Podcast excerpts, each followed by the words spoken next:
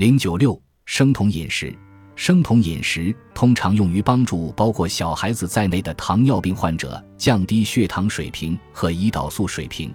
它也是一种低碳水化合物饮食方式。不过，它与常规的低碳饮食的区别在于，它没有用蛋白质替代绝大部分碳水化合物，它也限制蛋白质的摄入，而把某些脂肪当作能量的主要来源。如果你限制了某些动物蛋白的摄入，就像植物悖论饮食计划主张的那样，你的体重就一定会下降。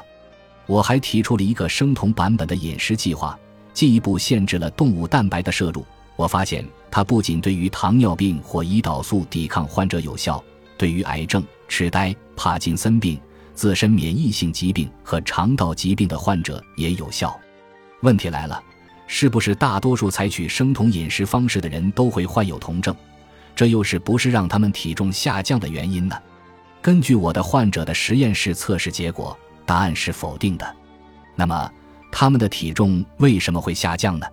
我再强调一次，这是因为他们的饮食基本上不含凝集素，而不是因为他们摄入了脂肪。